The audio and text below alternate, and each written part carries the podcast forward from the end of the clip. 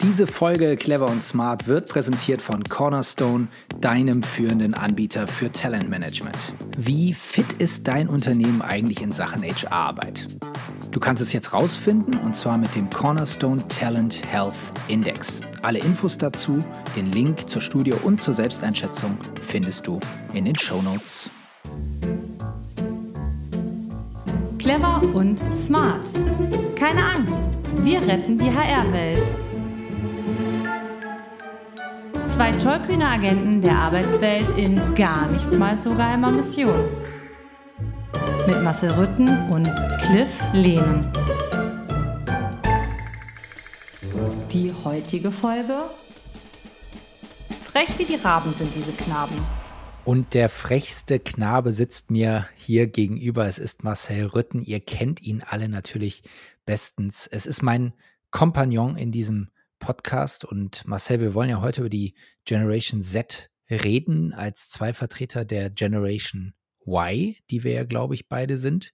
Du könntest jetzt diese Gelegenheit nutzen und dein Alter dem Hörer, der Hörerin einfach mal offenlegen. Also erstmal muss ich ein Zitat von meiner Oma voranbringen, die nämlich immer gesagt hat, zügel deine Zunge, mein Freund. Ja. Äh, und um deine Frage zu beantworten, 1984. Das ist dein Alter? Ja. Nein, das ist mein Geburtsjahr natürlich. okay. Na gut, also das ist dann hochgerechnet, wirst du dann, wirst du dann im nächsten Jahr 40 werden. Also das äh, wird dann ein großes Fest, wie ich hoffen will. Ja, ich hoffe, du hast einen Blocker im Kalender. Das wird eine Riesenparty. Sehr gut.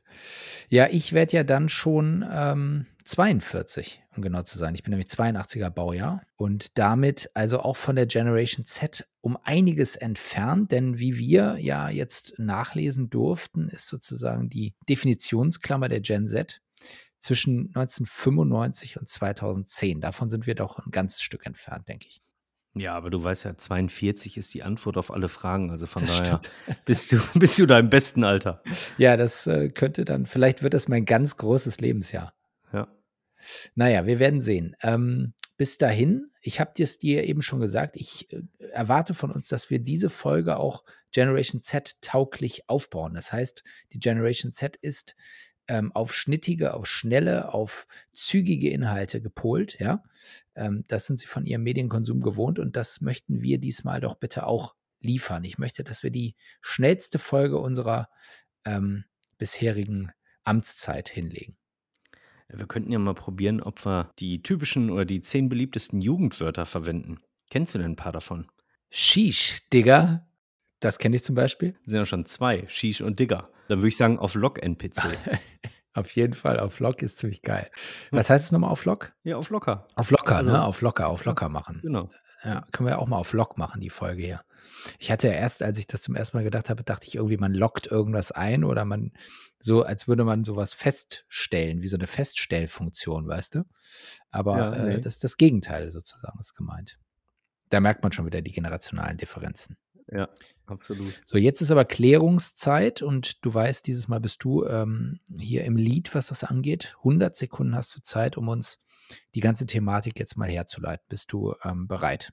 Ich bin bereit. Alles klar, dann lass knacken. Der Auftrag in 100 Sekunden. Wie Cliff gerade schon gesagt hat, mit der Generation Z beschreibt die Soziologie verallgemeinert Menschen aus den Geburtenjahrgängen 1995 bis 2010. Je nach Definition beginnt die Zählung aber auch erst später. Als HR-ExpertInnen ist es wichtig zu erkennen, dass es gefährlich sein kann, diese Generation zu verallgemeinern, denn die Gruppe ist deutlich vielschichtiger und facettenreicher, als man dies aus handelsüblichen Studien herauslesen kann. Zwar gibt es gemeinsame Merkmale wie die Technologieaffinität, soziales Engagement und den Wunsch nach Vielfalt und Inklusion, jedoch variiert die Individualität innerhalb dieser Generation extrem stark. Die Mitglieder der Generation Z haben unterschiedliche Hintergründe, Erfahrungen und Lebenswege. Es ist also entscheidend, sich von Stereotypen zu lösen und die Einzigartigkeit jeder Bewerberin oder jeder Mitarbeiterin anzuerkennen. Einige mögen früh ins Berufsleben einsteigen und innovative Ideen einbringen, während andere sich für Bildung und persönliche Entwicklung entscheiden. Die Herausforderung für HR liegt darin, eine inklusive Kultur zu schaffen, die die Diversität innerhalb der Generation Z und ihrer Bedürfnisse respektiert. Das erfordert flexible Arbeitszeitmodelle, offene Kommunikation und die Bereitschaft, sich kontinuierlich anzupassen. Insgesamt ist die Generation Z eine wichtige Gruppe im Unternehmen, die frischen Wind und neue Perspektiven bringt.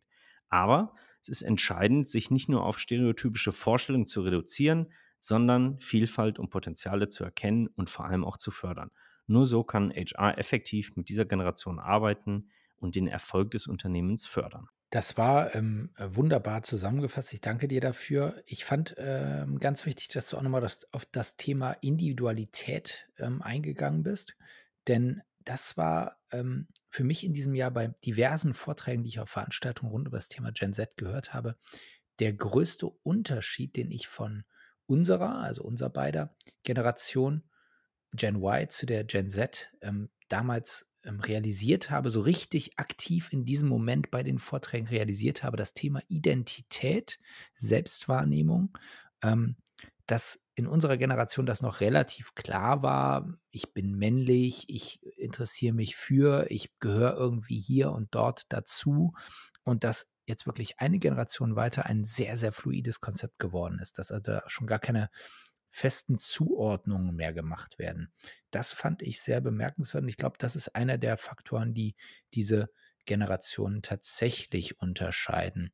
Was ansonsten so mit Unterscheidung und wirklich intergenerationalen Unterschieden ähm, zwischen Studien so rausgearbeitet wird, und wie wir dazu stehen, da werden wir vielleicht gleich noch ein bisschen was zu sagen. Ich glaube, was auf jeden Fall unstrittig ist, ist, dass die Generation den Arbeitsmarkt verändern wird. Genauso wie alle anderen Generationen vor ihr auch den Arbeitsmarkt verändert haben.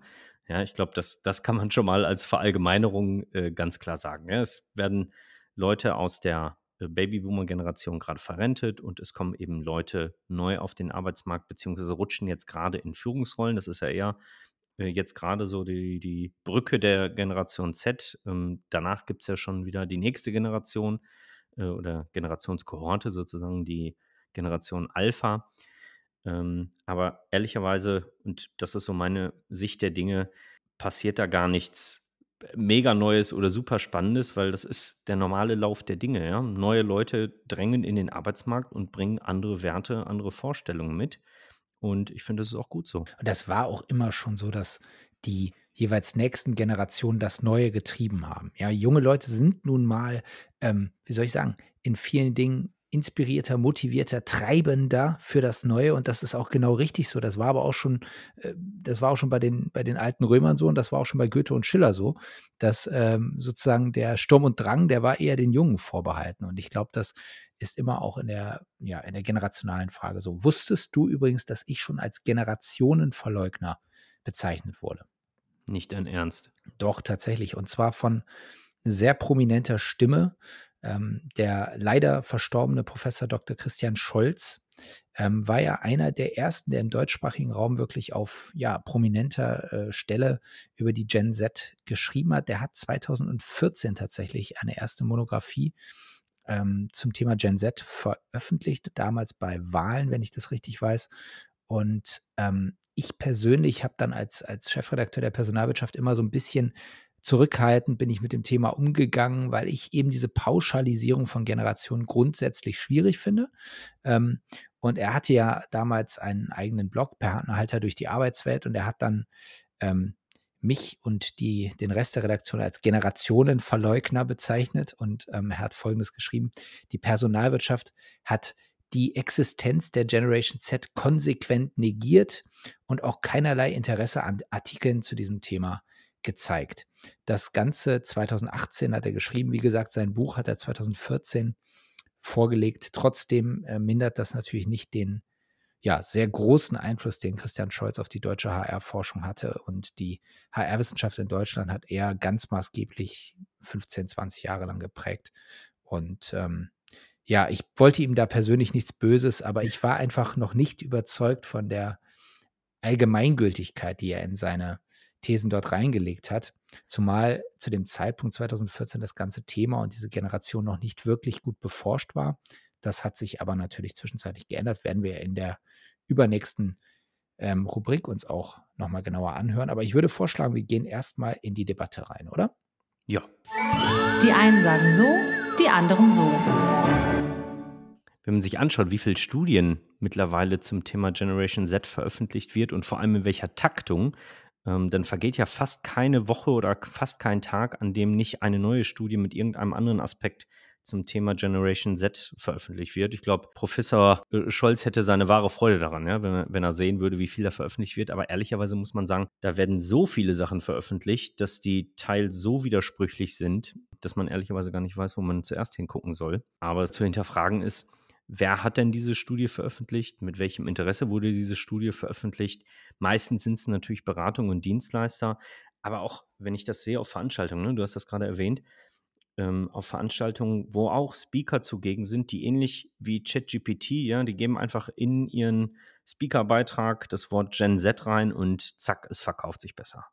Aber das ist übrigens ein, ein Phänomen und das hat ein anderer, leider inzwischen verstorbener, ähm, großer Forscher der HR-Welt in Deutschland, Peter Kruse, nämlich schon bei der Gen Y ähm, gezeigt, dass es immer beides gibt. Es gibt die einen, die ticken so und die anderen, die ticken so und die sind halt trotzdem Teil der gleichen Generation, Teil der gleichen Kohorte und die einen sind nun mal karriereorientiert und die anderen sind nun mal ähm, vielleicht eher an Sinnhaftigkeit und an Gemeinschaftlichkeit orientiert. Das findet gleichzeitig statt und das hat mich damals schon davon abgehalten, eben diesen Pauschalurteilen so zuzustimmen.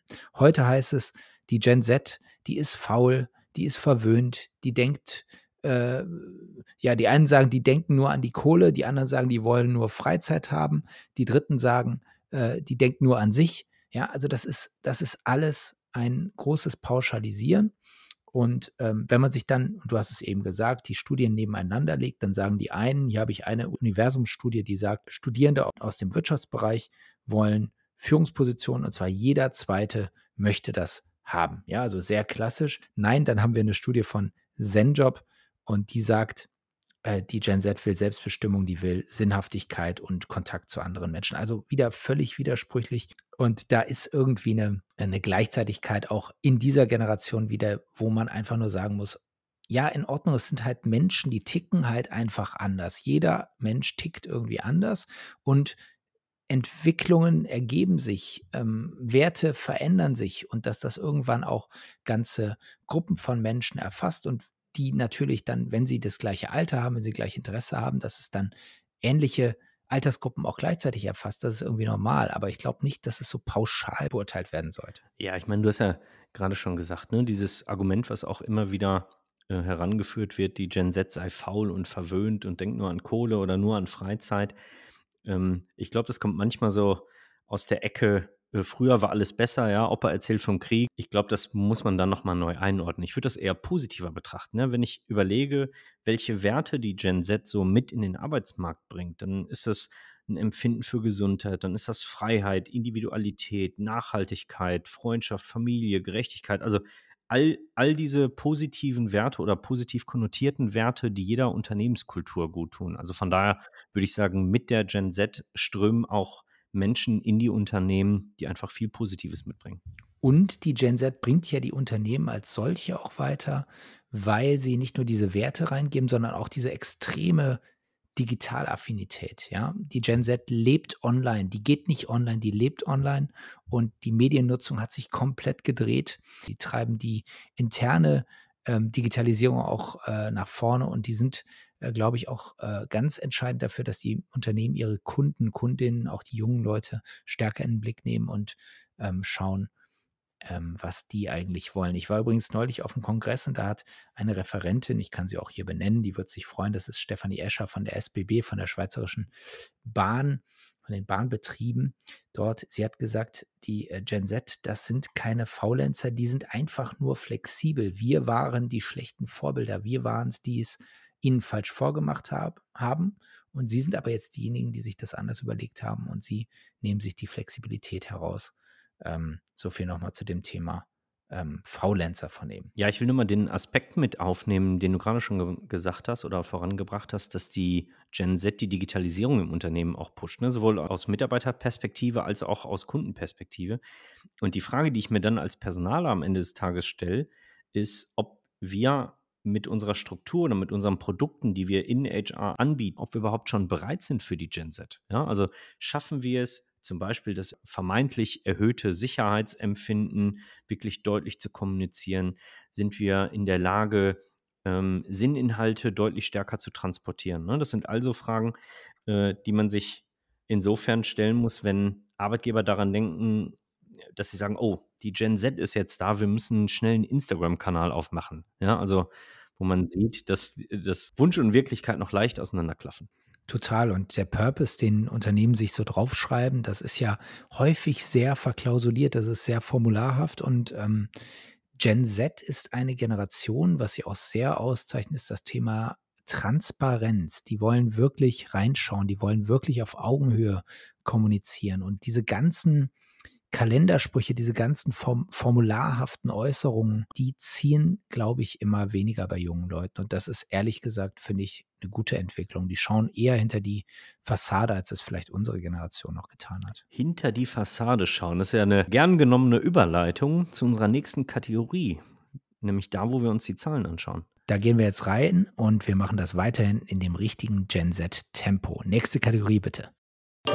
Der Wahrheit auf der Spur. Also die allerwichtigste Zahl, die wir uns zu dem Thema anschauen sollten, sind natürlich die absoluten Zahlen. Ja, wie viele Menschen in Deutschland, Österreich und Schweiz gehören eigentlich zur Gen Z? Und in Deutschland sind es aktuell etwa 11 Millionen Menschen, in Österreich und Schweiz jeweils knapp 1,4 Millionen Menschen. Und für Deutschland ähm, sind das insgesamt dann knapp 12 Prozent. Das ist etwa derselbe Anteil wie die Babyboomer-Generation.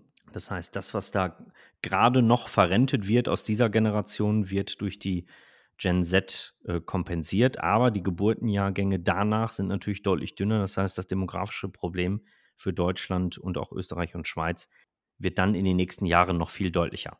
Ja, und nur weil die Menschenmenge sozusagen die gleiche ist, heißt es ja nicht unbedingt, dass es sich eins zu eins auch ähm, ersetzt, um es jetzt mal so technisch auszudrücken, oder? Nee, natürlich nicht. Aber die äh, Babyboomer gehen natürlich mit extrem viel Wissen vom Arbeitsmarkt, wohingegen die Gen Z dieses Wissen erstmal noch aneignen muss. Ja, logisch, logisch. Aber ich meine nur, weil du jetzt gesagt hast, hier sind so und so viele, da sind so und so viele, dann ähm, ist da erstmal keine Lücke. Doch, doch, die Lücke entsteht natürlich, weil schon auch extrem viele äh, verrentet worden ja. sind, die gar nicht so nachgerutscht sind, ja klar. Absolut.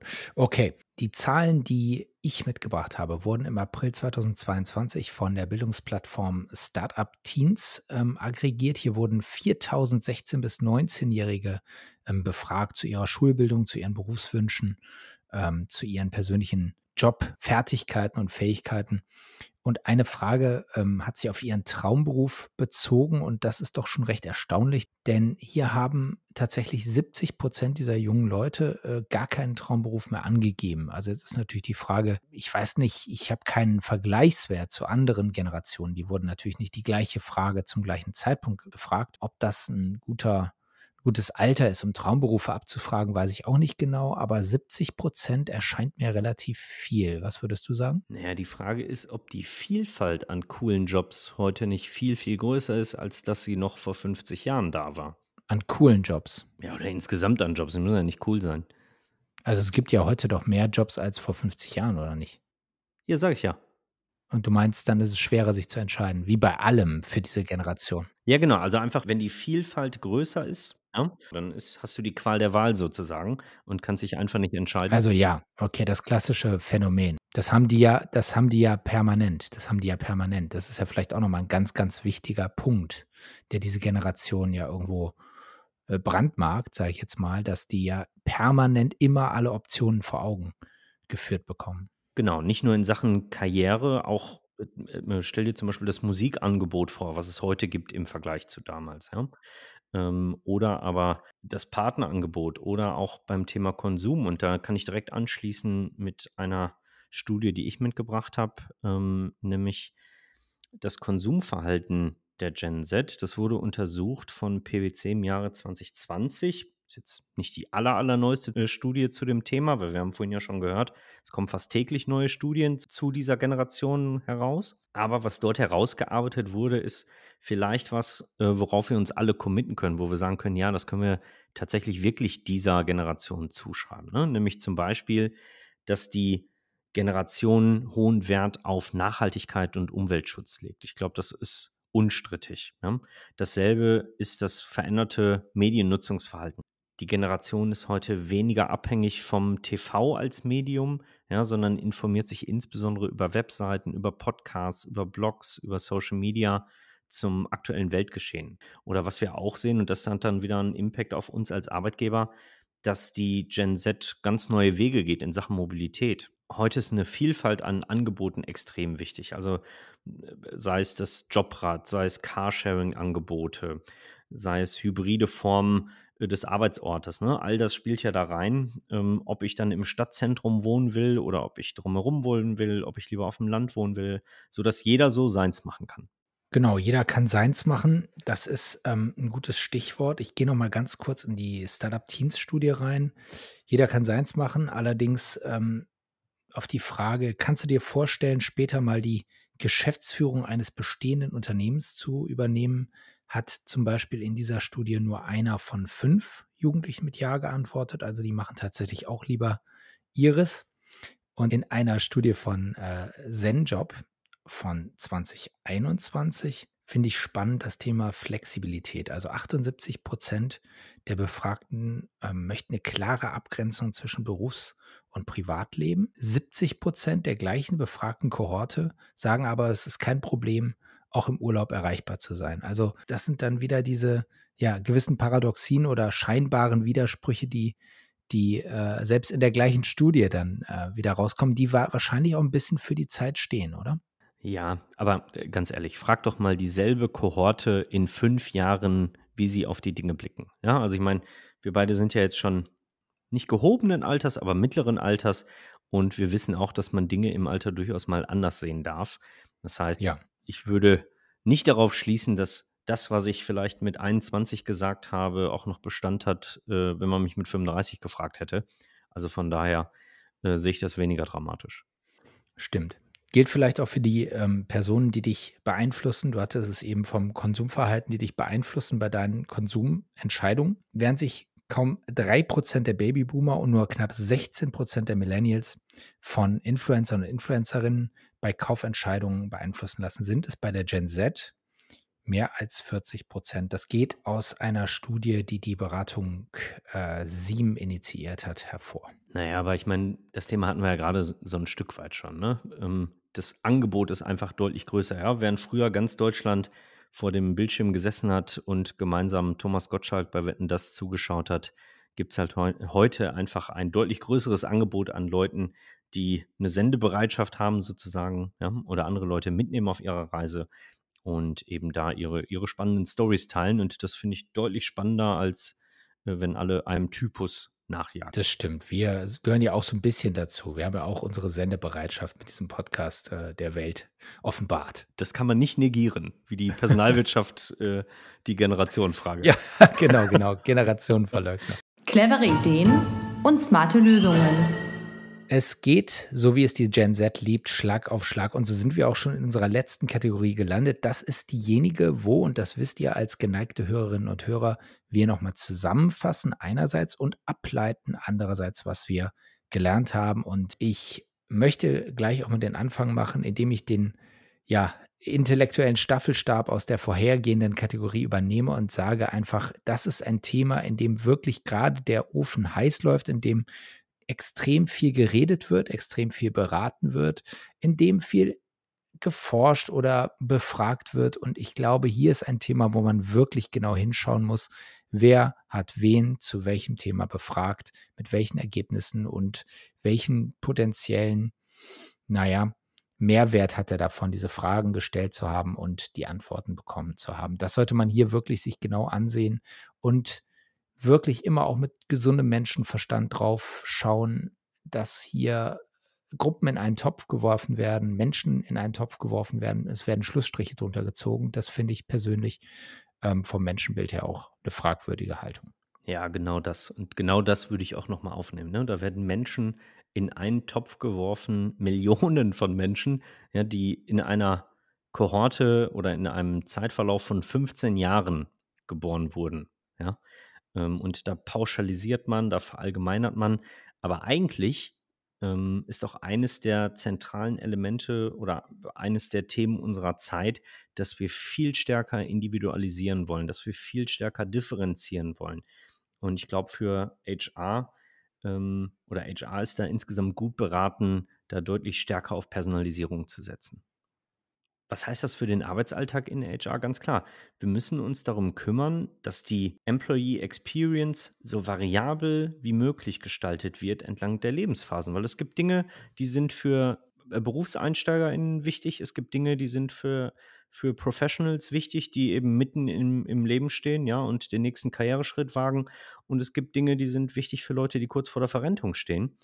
Ähm, von daher sind wir als HR insgesamt gut beraten, wenn wir nicht in Generationen denken, sondern eher in Lebensphasen für unsere Mitarbeiter. Und Fakt ist ja sowieso, dass eine lebensphasenorientierte Personalarbeit eine der absoluten, wie soll ich sagen, Prime-Faktoren äh, eines wirklich starken HR-Systems ist. Ähm, welches Unternehmen kann das wirklich von sich behaupten, eine lebensphasenorientierte Personalarbeit für alle ähm, Generationen, die in Charge sind, ähm, anzubieten. Ich glaube, das sind wirklich, wenn man sich ernsthaft anschaut, nur sehr, sehr wenige. Absolut. Was dieser Generation tatsächlich wichtig ist, das habe ich jetzt auch nochmal beim Studium dieser ähm, ja, Erhebung ähm, hier gelernt, ist das Thema Influencer, Influencerinnen. Und ähm, ich glaube, das gilt aus zwei Seiten, dass man sozusagen ähm, Corporate InfluencerInnen aufbaut, ist das eine, ähm, um also im Employer Branding authentisch zu kommunizieren. Es ist sozusagen die nächste Ausbaustufe der authentischen Mitarbeiterkommunikation. Auch das war immer schon wichtig, die echten Mitarbeiter einzubinden und in die Kampagnen einzubringen. Das ist nach wie vor relevant, aber ähm, wirklich Corporate InfluencerInnen in den sozialen Netzwerken einzusetzen, aufzubauen und dort auch wirklich konkret zu befähigen, ähm, wird zu einem wirklich relevanten Faktor in der Arbeitgeberkommunikation. Und das andere ist wahrscheinlich auch die Einbindung von InfluencerInnen, die die eigene Arbeitgebermarke überhaupt erstmal vielleicht bei den, bei den Zielgruppen, ähm, bei den wirklich jungen Zielgruppen überhaupt erstmal aufs Tapet bringen. Das könnte natürlich auch nochmal eine Strategie sein, die hier bei der Zielgruppe wirklich, zumindest um so einen ersten Touchpoint zu schaffen, ähm, auch funktioniert. Also Influencer sind ein Thema, das hier nicht mehr zu negieren ist. Ja, absolut. Und äh, aus meiner Perspektive ist es so, es geht nicht nur darum, diejenigen einzubinden, sondern sie senden so oder so. Ja? Das heißt, die Information wird so oder so übermittelt. Und dann können wir sie natürlich als Unternehmen nutzen für uns, ganz klar. Ja? Wir sollten aber auch, glaube ich, gucken, was wir, was wir da von dem neuen Mediennutzungsverhalten einfach auch lernen können als Arbeitgeber ähm, und inwieweit das wirklich glaubhaft in unsere Arbeitgeberkommunikation eingebunden werden kann, ja, weil nicht immer ist jedes Corporate Influencer Programm auch der nächste heiße Scheiß. Manchmal wirkt es auch sehr stark aufgesetzt. Ne? Also da wirklich nochmal das, was du gerade sagst, ne? also Glaubwürdigkeit, Transparenz wirklich als oberstes Gebot gelten zu lassen. Auch das war, glaube ich, nie relevanter als heute. Es gibt keine Möglichkeit mehr, Sachen zu kaschieren. Alles ist ohnehin durchdringbar, durchschaubar. Also sollten wir als Arbeitgeber umso transparenter und glaub, glaubwürdiger nach außen hin auftreten. Ja, wir sehen, die neue Generation wird den einen oder anderen Arbeitgeber noch zum Schwitzen bringen, ähm, was mich zu unserer nächsten Folge bringt, die da heißen wird, der Schweiß, der fließt, der Boss genießt. Ja, das Tempo der Generation Z hat uns heute zum Schwitzen gebracht, weil wir extrem hochtakt, hochgetaktet sozusagen durch die Folge fliegen wollten. Und äh, ähm, die, die echten Influencer, die machen es ja dann durch schnelle Schnitte. Ja, da wird immer wieder zack, zack, zack die nächste Szene eingeblendet. Ja. Soweit sind wir doch nicht, aber wir haben uns zumindest sozusagen orientiert an dem Rhythmus.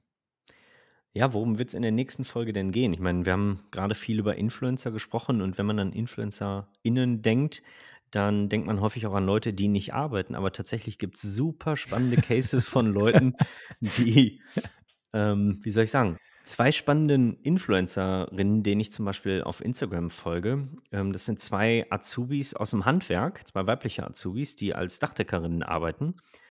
Die zeigen, wie hart auch InfluencerInnen tagtäglich arbeiten. Ja, auf jeden Fall. Nur weil Influencer draufsteht, heißt es ja nicht, dass man nicht, nicht arbeitet. Nee, ähm, äh, das, das ergründen wir beim nächsten Mal, ob es auch vielleicht unter, äh, also wird es ja definitiv geben, du hast es ja gerade schon gesagt, immer mehr gibt es auch dort InfluencerInnen. Aber dann geht es tatsächlich um ähm, das Thema äh, ja, Blue-Collar-Worker. Wir haben das in der letzten Folge ja zumindest schon mal angeschnitten, aber wir wollen das Thema nochmal tiefer reingehen, denn es wird auch für immer mehr Arbeitgebende natürlich vollkommen relevant. Wir haben uns viel zu lange nur über die White-Collars unterhalten und wir werden nächste Woche nochmal beim Thema Blue-Collar tiefer einsteigen, würde ich sagen. Wir hoffen auf jeden Fall, diese Folge hat euch erneut gefallen und wenn sie euch gefallen hat, dann liked ihr, dann kommentiert ihr, dann abonniert ihr und wir freuen uns, wenn ihr dann auch in der nächsten Woche wieder dabei seid, wenn es heißt, clever und smart, keine Angst, wir retten die HR-Welt. Ja, wir retten sie und bis dahin beste Grüße, wir freuen uns auf euch. Ciao, ciao. Ciao.